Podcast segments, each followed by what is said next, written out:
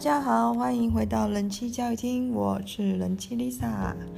嘿，久违的乌克丽丽的琴声，有没有勾起大家一些愉快或不愉快的回忆？嗯，最近我的德国朋友呢跟我说，好久没有听我弹乌克丽丽了。那感谢朋友无条件的包容支持，因为我弹的好像也不怎么好，还是有人想听，开心。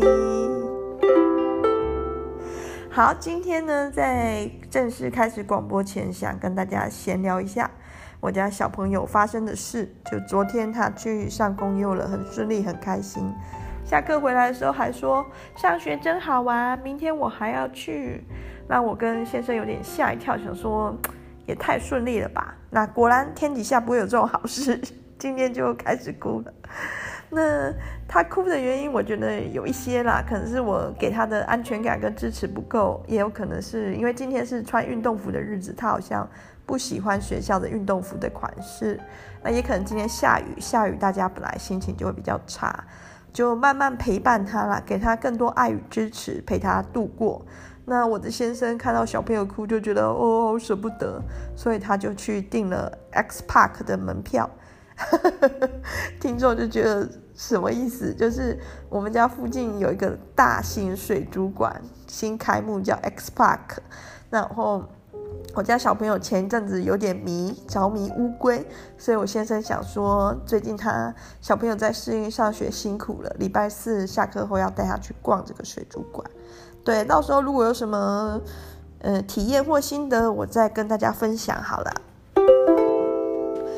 对，那乌克丽丽呢？等到之后比较有时间，因为其实刚开学，我有很多之前累积下来的待办事项就要去办，还没办完呢，还没有真的那么有自己的时间。等到之后上学，小朋友稳定了之后，我可能就会再去精进一下我的琴艺吧。听众有很期待吗？除了这位德国朋友之外，真的好像没有任何人表达想听我弹乌克丽丽。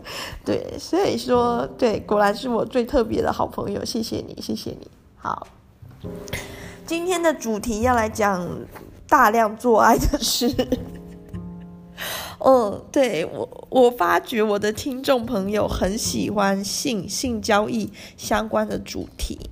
然而，我很遗憾的必须告诉你们一件事：Lisa 超无趣，就是 Lisa 这个人的性性生活、性经验、性能力都是很 boring 的，没有，其实没有说真的可以教大家什么或分享给大家什么，就是有的话可能是一种。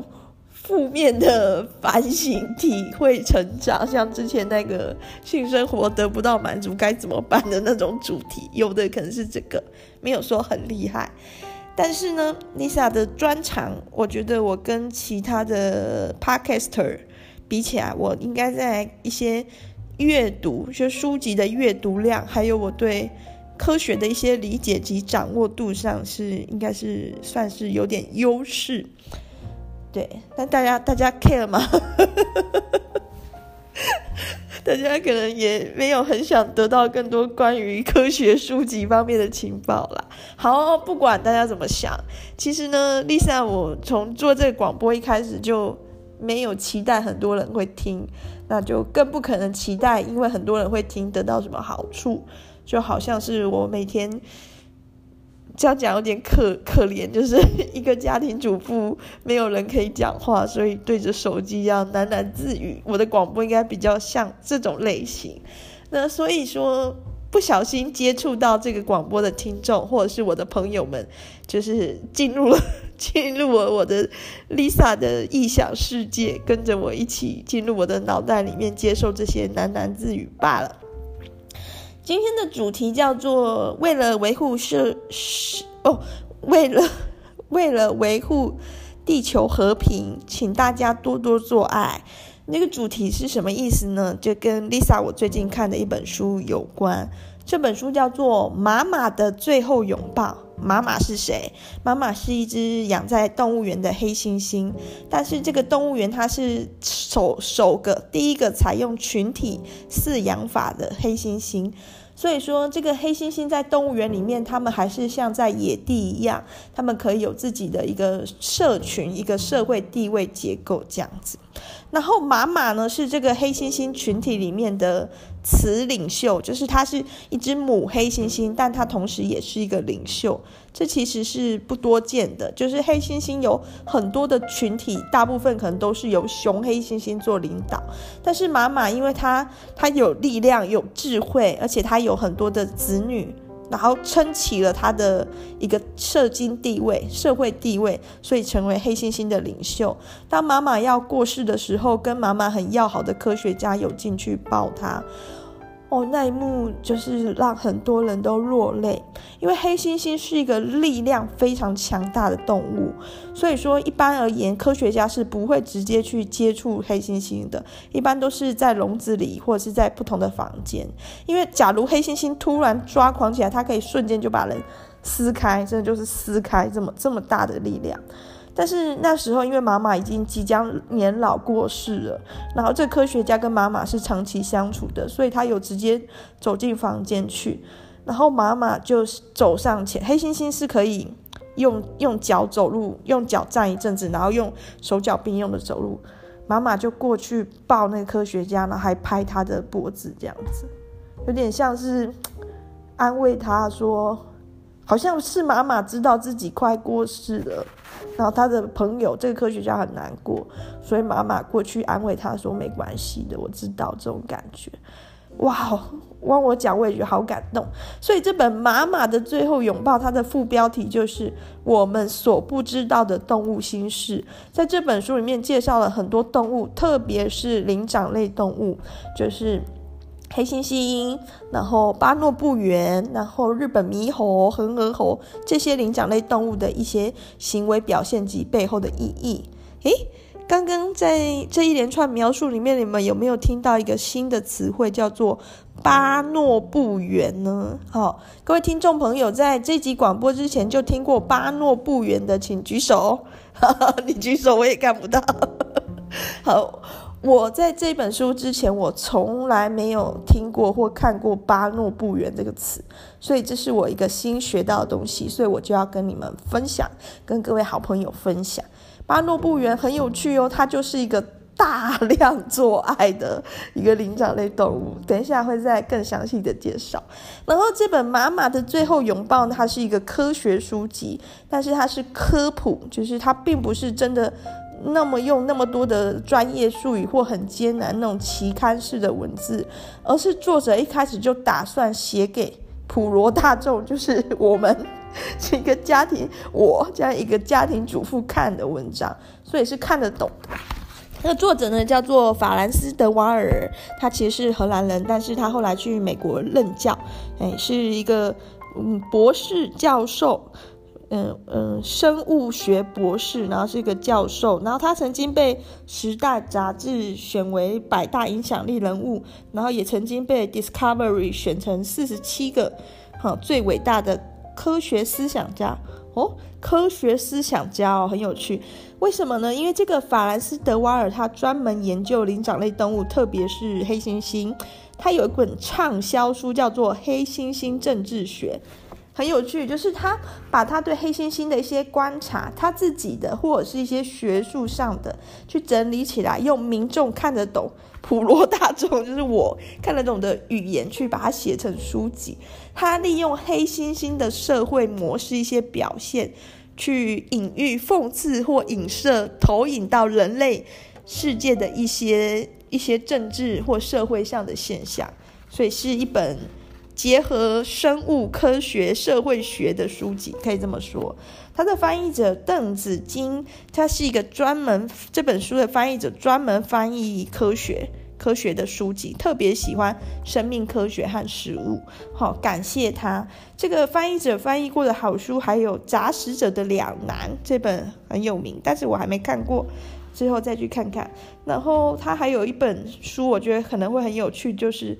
章鱼的内心世界，嗯，我有点想看章鱼的内心世界，但我怕了，怕看了之后我就不能够好好的享受美食，犹豫一下要不要看了。杂食者的两难，应该看了之后也会不能好好的享受美食，诶，很犹豫耶。知识跟幸福，你选哪一个？就是假如无知是幸福，而就是聪明是痛苦的话，你要选哪一个呢？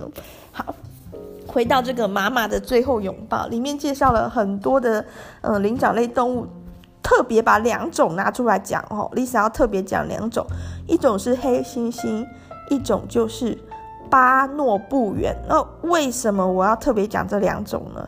因为这两种灵长类动物是目前地球上现存的灵长类动物中跟人类基因最接近的两种，就是人类的一些呃外形啊、行为啊、体态啊、器官啊什么的，跟黑猩猩还有巴诺布猿。最相似，其中黑猩猩很有名啊，大家应该都知道吧？黑猩猩常常被出现在一些电影、电视剧啊，然后《星球崛起》呀，就是很常被提到。可是巴诺布猿很少人去讲，我之前真的都没听过，为什么呢？之后再跟大家说。那人类黑猩猩跟巴诺布猿的关系是怎样呢？先讲体型好了，体型上来讲，黑猩猩是比较比人类高大强壮的。然后接着是人类，那巴诺布猿呢是小小只、瘦小、细长的。一般来说，巴诺布猿呢就是大概长到一百二十公分左右而已，没有很高。好，自自我配乐一下。人类跟巴诺布猿跟黑猩猩在五百五十万年前，当然这是经过一些考古，包含一些化石啊，或者是科学家、生物学家的推测。在五百五十万年之前是同一个祖先，然后之后就分支了，一只其中一只猿类的物种就慢慢演化成人类，另外一只猿类的物种就慢慢演化成巴诺布猿跟黑猩猩，大约是距今两百五十万年前到一百万年前呢，巴诺布猿跟黑猩猩又独立演化，就又分出来，这样变成。变成不同种的东西，不同种的东西代表什么？代表说彼此交配之后没有办法产生有繁殖力的后代。哎呦，想想 我们对于这种不同物种的交配有一点觉得，嗯，如果。假设好，人类跟黑猩猩，或是人类跟巴诺布猿的精子卵子取出来去做试管婴儿的话，应该是没有办法产生后代的，就没有办法变出小朋友的。而且，就算有办法产生杂交的后代，这个后代也一定是没有办法再去繁殖的。这就是不同种的意思。好，但是曾经在五百五十万年前，我们有同样的祖先。慢慢的去演化上去分出来的，这里就可以了解说人类黑猩猩跟巴诺布猿多么的相近，基因序上有百分之九十八点七都是一样的，就是只有一些基因是有差异的，这些差异的就造就了我们跟猩猩还有巴诺布猿的不同。然后再来讲猩猩跟巴诺布猿呢，一开始这两个东西是会被混淆的，就是巴诺布猿呢，它的外形跟黑猩猩跟猩猩是有一点像的，就是它们也是毛都黑黑的，但是还是有一些不同，就是巴诺布猿有一头长发，就是跟罗大佑在鹿港小镇里面唱的一样，有一头乌黑的长发，而且通常是中分的发型，哇，有够可爱，然后。巴诺布猿的身材是比较纤瘦的，黑猩猩是真的豪壮，猩猩就很多肌肉这样子。诶，然后一开始的时候，好像在西元一九二九二几年之前，都把都把巴诺布猿直接当成小的，还没长大的猩猩，然后甚至甚至有些人会把它当成矮的。侏儒就是，比如说像人类也有侏儒的人类，但是人类跟侏儒是同一种啊，那只是一个基因上的一个对身身高的一个表现不同。但是黑猩猩后来证实跟巴诺布猿是完全不同的物种，而且他们的社会结构的表现是特别不一样。那先讲一下好了，巴诺布猿呢，一般，嘿，等一下，吃蛋节。巴诺布原呢，一般就是生活在刚果，就是只有在这个地方有发现巴诺布原，而且是在刚果河的南岸。因为北岸就是黑猩猩的领地，可能过去就会被黑猩猩打，所以是在南岸生活。那刚果这里刚果叫其实是指民主共和国，刚果民主共和国，因为还有另外一个刚果共和国，两个很容易被搞混。那刚果共和国呢，是法曾经的法国殖民地，然后后来一度走向这个共产主义，那现在已经。诶，推翻了当时的共产政权，但是还是以社会主义为主。那刚果民主共和国呢，则是以前的比利时属的领地。那其实到现在呢，刚果民主共和国还是处于一个内部战乱不断的状态。然后据统计，大概有三百万人是处于一个饥饿的、没有足够粮食的状态，就蛮蛮辛苦的这个国家。那因为。巴诺布原在刚果这个国家是他唯一的领地，所以他现在处境其实非常的危险，就他已经面临要绝种了。因为刚果的人民在食物不充足、资金不充足、贫困的情况下，会去大量的捕捉，不管是黑猩猩还是巴诺布原，他们都会去捕捉来。有的时候是直接当肉类，有的时候是制成标本或是活体贩售给西方国家去卖钱。所以巴诺布原现在是濒临绝种，然后刚果民主政府开始有去成立一些保护区，希望能够复育它。好，那黑猩猩是怎么样呢？黑猩猩的社会结构呢，是雄性为领导为主，那雄性就是力量很大，然后雄黑猩猩彼此就是不断的权力斗争。那有些雄黑猩猩是智慧型的领导，这样的情况就好一点，他用他的力量还有他的聪明才智。领导这个黑猩猩群体一起生活，可是有一些黑猩猩其实是靠着暴力、凶残或者是耍心机的手段，对，黑猩猩也会耍心机去站上领导位置。像这样的黑猩猩，它一般它的统治地位不会长久。当它下台的时候，它可能会被其他的年轻黑猩猩报复，可能会被虐、虐待、虐杀、分尸，甚至吃掉。人类。刚开始发现黑猩猩这种会杀同类的行为时候是很震撼的，因为五百五十五万年前我们可能是同一个祖先呢、啊，所以就会觉得说会不会我们也是像黑猩猩一样？哎，对啊，我们就是像黑猩猩一样，所以会有战争啊。人类杀害同类的数量绝对是所有动物之冠，不可能。不可能有其他动物可以这样子几千万的杀掉自己的同类的，人类就是这样。所以一开始的时候，黑猩猩是比较受到瞩目的，就是在跟我们基因相近的灵长类中，我们会常常去观察黑猩猩的一些行为表现，然后去反思人类，看看是不是我们人类就是因此这样很凶残，因此是雄性领导。慢慢的，这个观念就要被推翻了，因为观察到。巴诺布猿跟人类的基因一样非常接近，但社会模式跟黑猩猩完全不同哦。巴诺布原的社会是和谐的、快乐的、互相帮助的、充满同理心的。假如有一只巴诺布原，他获得很多食物，它会去分享。那假如有一只巴诺布原，他面临了一些不好的事，他很沮丧、难过、哭泣的时候，其他巴诺布原会去抱他、拍他、安慰他，展现出一种同理心。甚至是陌生的群体相遇的时候，今天在一个空旷的野地，吼，然后巴诺布原原本是，比如说原本一个在领地这个空地的西边生活的一个族群，然后东边也有一个族群。当这两个不同的族群第一次在这个空地相遇的时候，这个东巴诺布原跟西巴诺布原呢，诶，他们是会友好的，他们是会互相可能就是互相帮助或者互相分享，就变成朋友了，就是这样子。但是如果是黑猩猩，假如今天有块空地，就东边的黑猩猩跟西边的黑猩猩族群碰在一起了，他们要么就打，要么就逃，要么就是一方打赢，另一方逃，是不太会有 happy ending 的，就是一定要分出一个高下去占领这块空地。所以说就会发现说，黑猩猩的世界是一个权力斗争为主的世界，就像人类世界的很多残酷的一面。然而，巴诺布原却是一个互爱、互相分享、支持的群体，就像人类世界也有很多这样的互相帮助啊、慈善事业啊、好朋友啊这样子。为什么？为什么会有这么大的差异？哦，秘密就在这里了。巴诺布原是性开放的物种。开放到什么程度呢？真的就是非常非常开放。巴诺布猿的母猿平均每两小时自慰一次，有点忙，两个小时。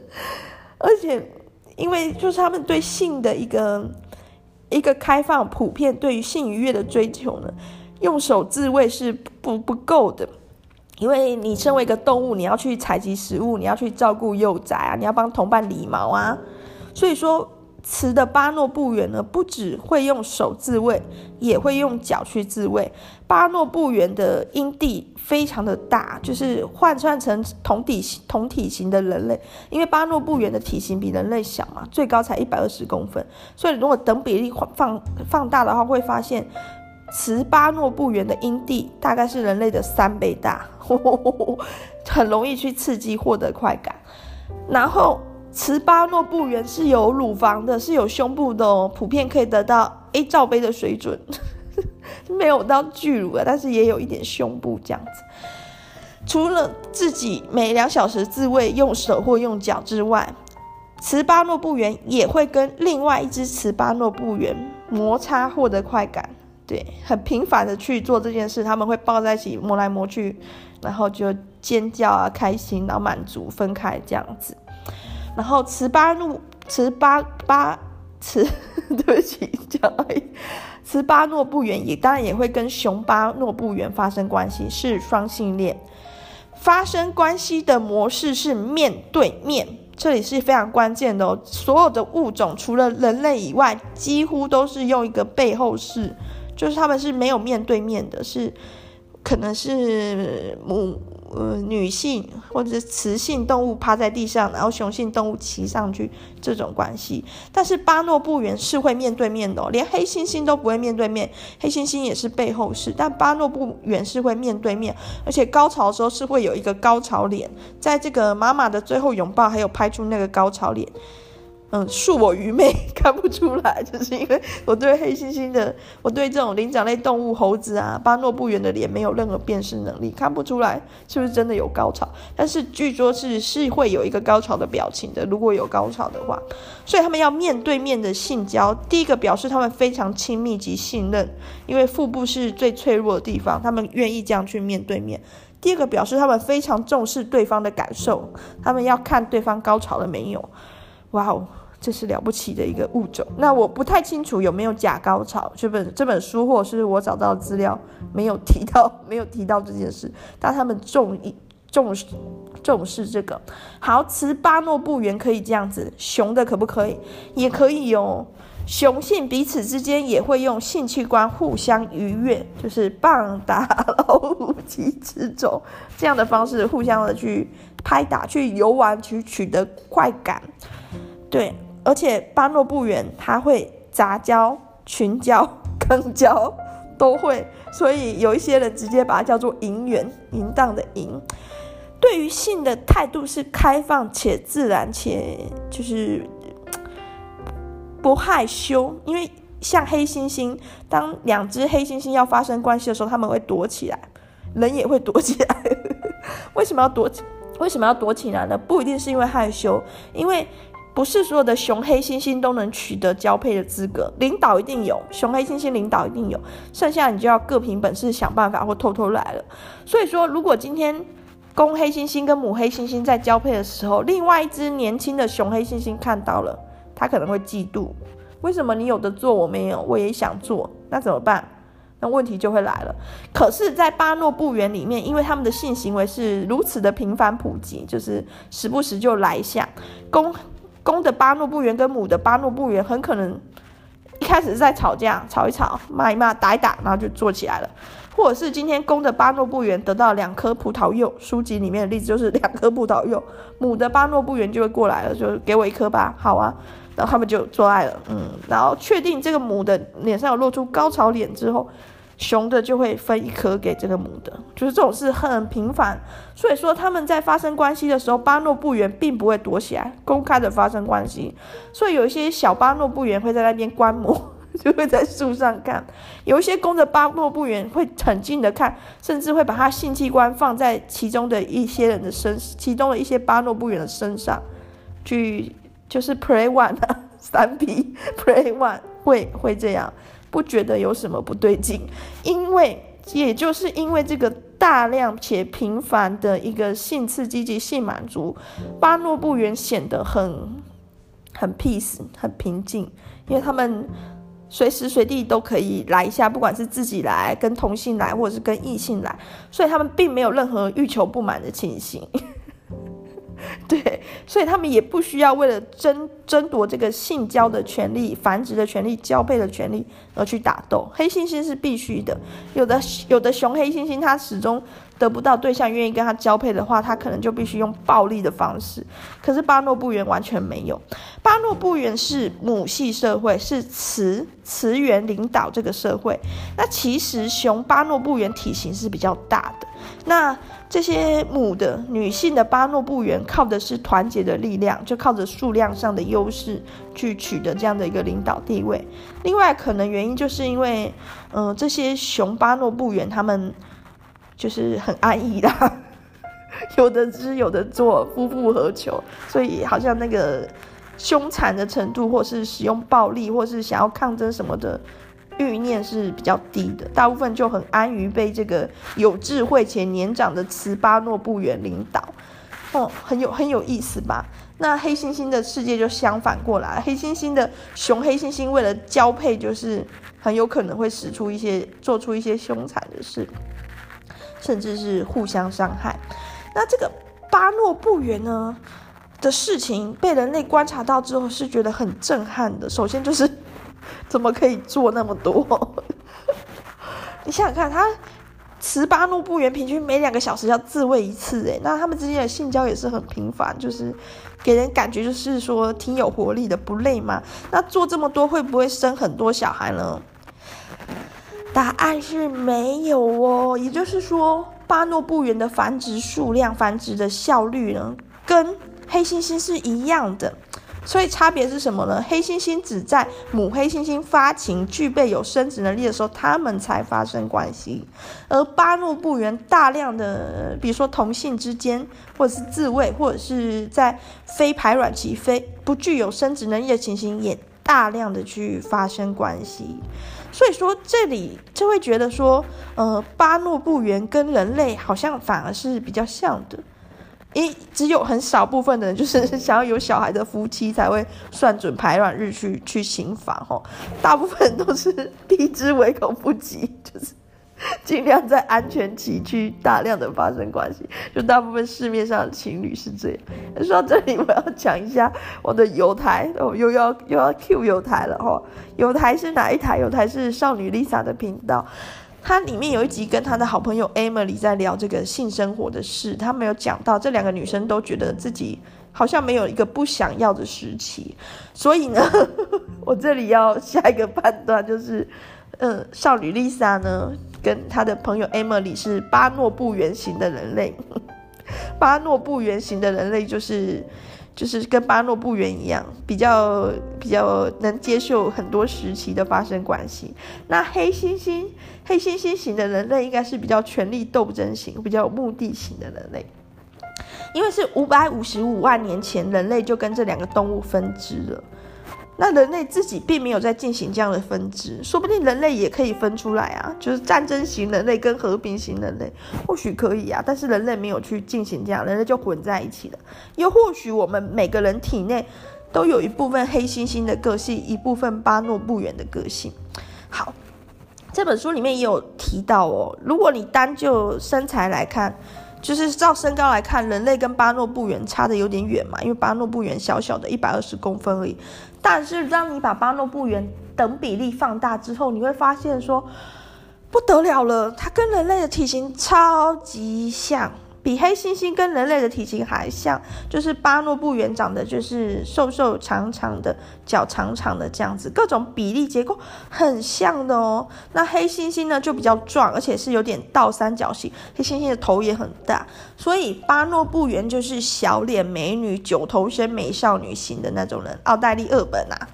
巴诺布猿就是奥黛丽赫本型的，那黑猩猩呢就是馆长型的，巨石强身型的，就是肩膀超宽，然后头超大，脖子也超粗，不知道为什么会变成这样。原来练肌肉练一练，头也会变大嘛？我不太懂，可能是哦。所以就是肩膀变很宽，骨架啦，可能练肌肉练练骨架也会整个撑开，可能是吧？对，所以说其实人类就很有趣啊，人类的一些嗯战斗的基因、战斗的本能跟渴望，还有人类这种爱的、性的、互相帮助、同理心的渴望是很交织的，在灵长类动物身上，我们就可以看出人类的投影。那这个巴诺布猿呢，它是会分享、会帮助、会拿工具去给需要的其他的猿类。但是哦，有个前提哦，是要被母亲养育长大的巴诺布猿才有。也说，这其实也是一个社会化的结果。一个母猿，一个有智慧且温柔的雌猿，抱着他的宝贝，然后做了很多的事，然后这些这个小猴小猿看在眼里。等他长大之后，当他的同伴需要帮助或者是难过的时候，他知道怎么去安慰他。就是你自己哭的时候，有人来安慰你，你看到别人哭，你才会去安慰别人。那因为巴诺布猿的产地不是产地啦。领地，诶，是叫产地吗？领地、生活地什么？嗯，七地，对，七地，栖息地是在刚果。那刚果因为战乱的关系，人民很穷，所以有时候会去抓巴诺布猿来吃。其实，在以前还没有内战的时候，刚果人民跟巴诺布猿是处得很好的，甚至有一些小猴子失去了妈妈，那个刚果人都还帮忙养一下，喂母奶什么的。可是因为穷，所以就是可能就抓了母猿来吃。肉就就砍来吃，然后小圆呢就养起来，看能不能卖掉或是怎样娱乐用。这种假如是被人类养大的巴诺布猿呢，日后就算被救出来，放回它的自然栖地去跟它的群体生活，它也会活得不好，它也没办法去同理别人，没有办法去爱别人的，就是它就会失去它的一些很美好的天性。所以说。可能就是一部分的基因，一部分的后天造就了最最后的结果，就是就巴诺布猿来说也也是这样。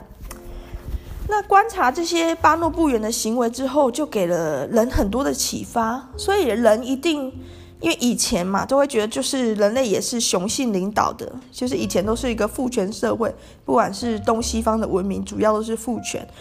然后就觉得说，对啊，那因为我们是黑跟黑猩猩同一个祖先嘛，黑猩猩也是这样。但是当我们去看到巴诺布猿的时候，其实不止巴诺布猿，有一些黑猩猩也是雌性领导的社会。雌性领导的社会普遍就是更和谐，然后更这个社会群体是更有同理心、更关爱弱势的。就想到人类会不会也是？因为现在也有很多国家是女性领袖。所以说，一个有智慧的女性领袖，当然女生她很难在力量上，就是身体的力量上跟男性抗衡，但是在头脑的智慧上，有很多女性是不输男性或者是优于男性的。如果说女性能够借着团结起来的话，那其实女性领袖她就同时拥有了智慧跟力量，就是她自己的力量当然很小，但是如果所有的女性都做她的后盾的话，在力量上就不输了。再加上 key pointer 性开放的话。其实就可以创造出这样的和谐社会，一定要性开放哦！没有性开放的社会是不可能有女性领导者的。为什么？因为男生 这样讲，男性听众会不会生气？因为男生想做爱做不到的话，他会生气的。我会不会瞬间流失所有男性听众？哦哦，男性听众们，如果你想做爱做不到，其实也觉得没关系的，请去人机 Lisa 的 IG 哦留言给我，我会我会改进。改进什么？改进我的想法嘛。好，人机 Lisa 的 IG 是 wife salon 哦，W I F E S A L O N，只有一个 O。好，目前才二十个追踪者。好，等到三十个追踪者的时候，我会办好书抽奖哦。就是我这些介绍过的书，我自己的二手书，我会把它拿出来抽奖，人人有奖哦。呃，对，那如果是用 Apple iOS 系统手机收听的听众，请。务必拜托，如果觉得人妻的内容还不错，给我五颗星，谢谢，是五颗星哦，不要不要少给哦。好好，回到这个性开放的社会，所以说，如果是一个很封闭、性行为发生很少、很压抑、很极端要求一夫一妻制的社会的话，其实要产生一个女性领导者就会很困难。为什么？因为男生很美颂啊，你你不能那么那么那么自私，就是想要女生去统治世界，只要男生都听女生的话，却什么都不给男生。你至少食物跟性你要给他，那权利，权利的话就是看还要多少了，这个还要再谈谈。婚姻也是这样的，首先你食物跟性跟爱你要先搞定嘛，那权利可以再谈，可以女性可以技巧性的获取一些，好。